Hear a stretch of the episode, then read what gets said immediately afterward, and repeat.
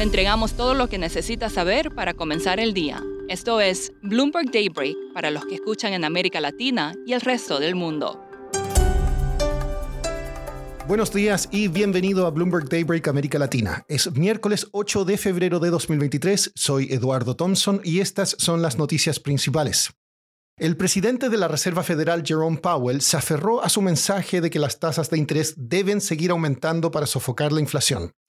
Powell dijo que los costos de los préstamos pueden alcanzar un pico más alto de lo que anticipan los traders y los banqueros centrales. Dijo, comillas, creemos que vamos a tener que hacer más aumentos de tasas el mercado laboral está extraordinariamente fuerte. Hoy también hablarán otros miembros de la Fed como John Williams, Lisa Cook, Michael Barr, Neil Kashkari y Christopher Waller. El presidente de Estados Unidos, Joe Biden, se comprometió a no permitir que el país caiga en default y pidió al Congreso que eleve el techo de la deuda. En su discurso del Estado de la Unión el martes, Biden pidió impuestos más altos para los multimillonarios, impuestos a las recompras de acciones, nuevas protecciones al consumidor y medidas antimonopolio. Turquía declaró un estado de emergencia de tres meses en áreas afectadas por dos terremotos a principios de esta semana. El número de fallecidos en Turquía y la vecina Siria se acercan a los 8.000, mientras que más de 11.000 edificios han resultado dañados. La Bolsa de Valores de Turquía suspendió el miércoles la negociación de acciones por primera vez en 24 años tras una venta masiva.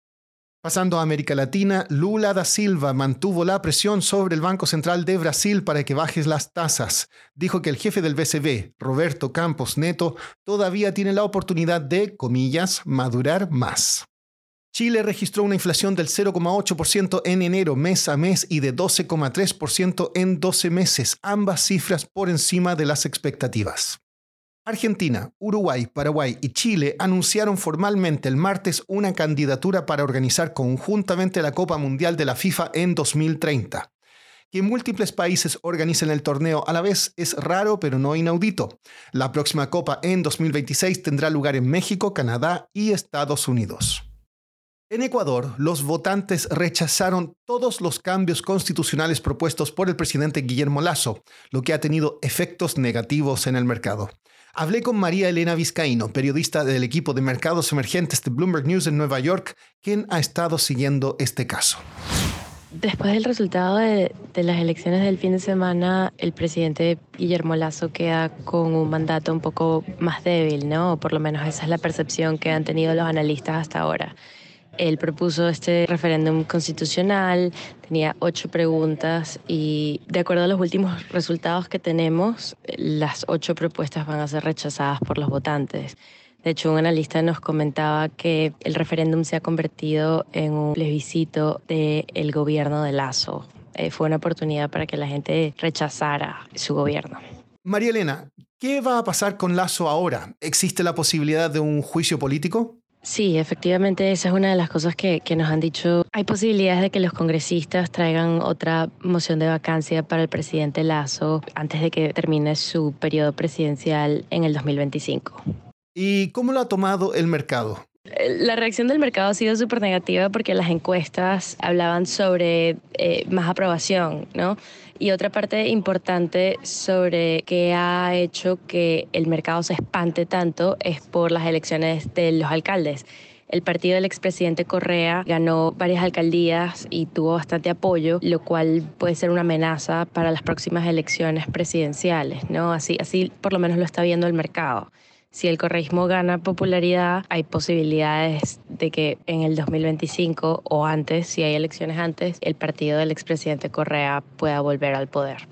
¿Y aumenta con esto la posibilidad de otro default de deuda de Ecuador? Creo que por ahora no hay, no hay temor a un default como tal porque el calendario de pagos de deuda de Ecuador es bastante eh, ligero durante los próximos años, ¿no? Pero eh, Ecuador tiene esta reputación de serial defaulter ha dejado de pagar su deuda un montón de veces en, historias recientes y cuando hay algún signo de inestabilidad política o un poco de incertidumbre por la parte política, pues los inversionistas huyen. Por eso la reacción ha sido tan violenta.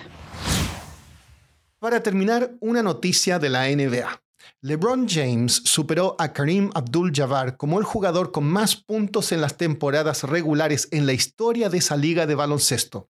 La estrella de los Lakers superó el récord de 38.387 puntos en un partido contra el Oklahoma City Thunder. Los fanáticos esperaban este récord, lo que elevó el precio de los boletos para asientos al lado de la pista a casi 80 mil dólares. Eso es todo por hoy. Soy Eduardo Thompson. Gracias por escucharnos.